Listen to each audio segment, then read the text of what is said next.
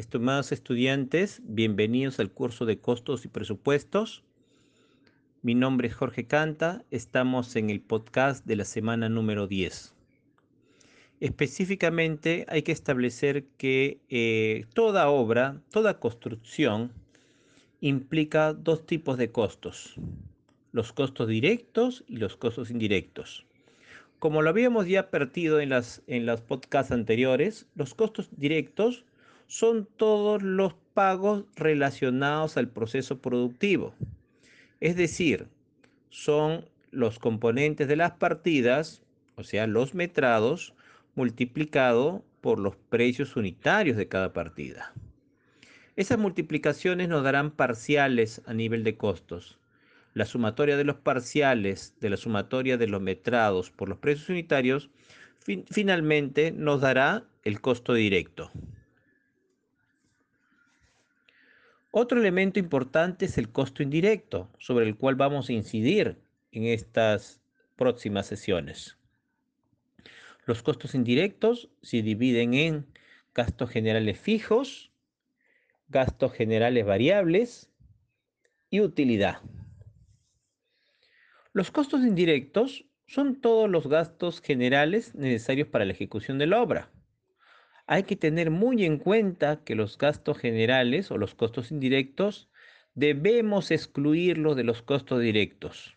Por ejemplo, los seguros complementarios de trabajo a todo riesgo, que se pagan para todos los obreros, deben ser excluidos del costo directo, porque son seguros, y esos seguros son parte de los gastos generales variables.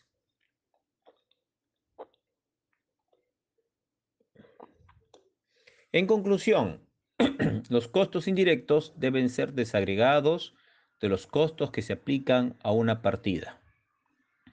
Pero los costos indirectos pueden ser aplicados de manera general, ¿no? De manera general a un proyecto.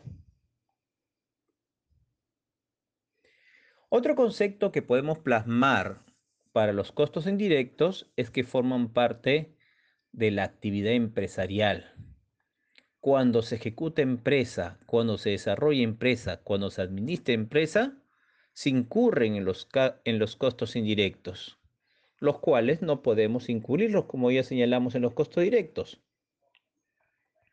Entre los rubros principales de los costos indirectos tenemos la dirección técnica, por ejemplo, gastos de residencia de obra y todo lo que implique dirección técnica.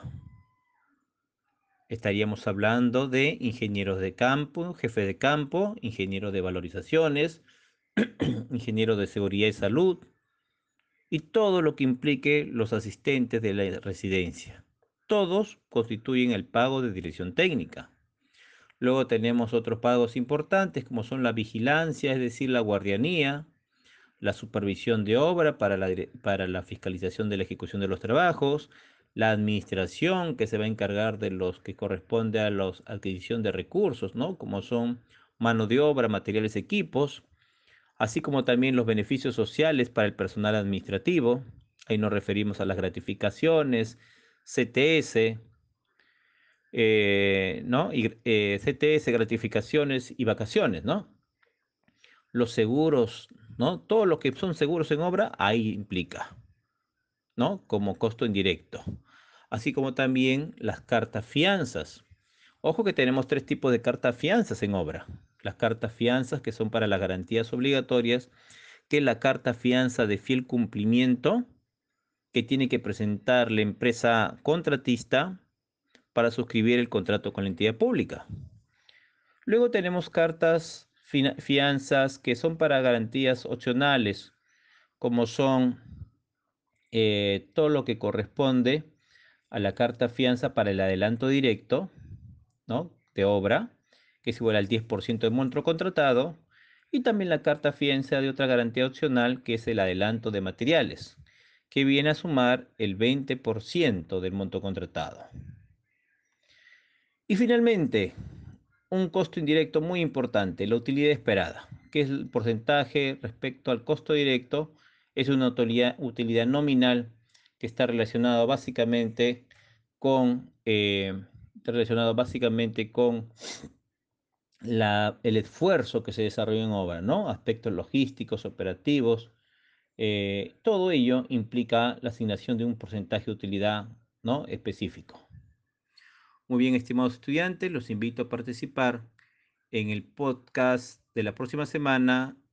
Investiguen el presente, saquen las ideas de fuerza, critíquenlas y sobre eso plasmen su evaluación de la semana número 10.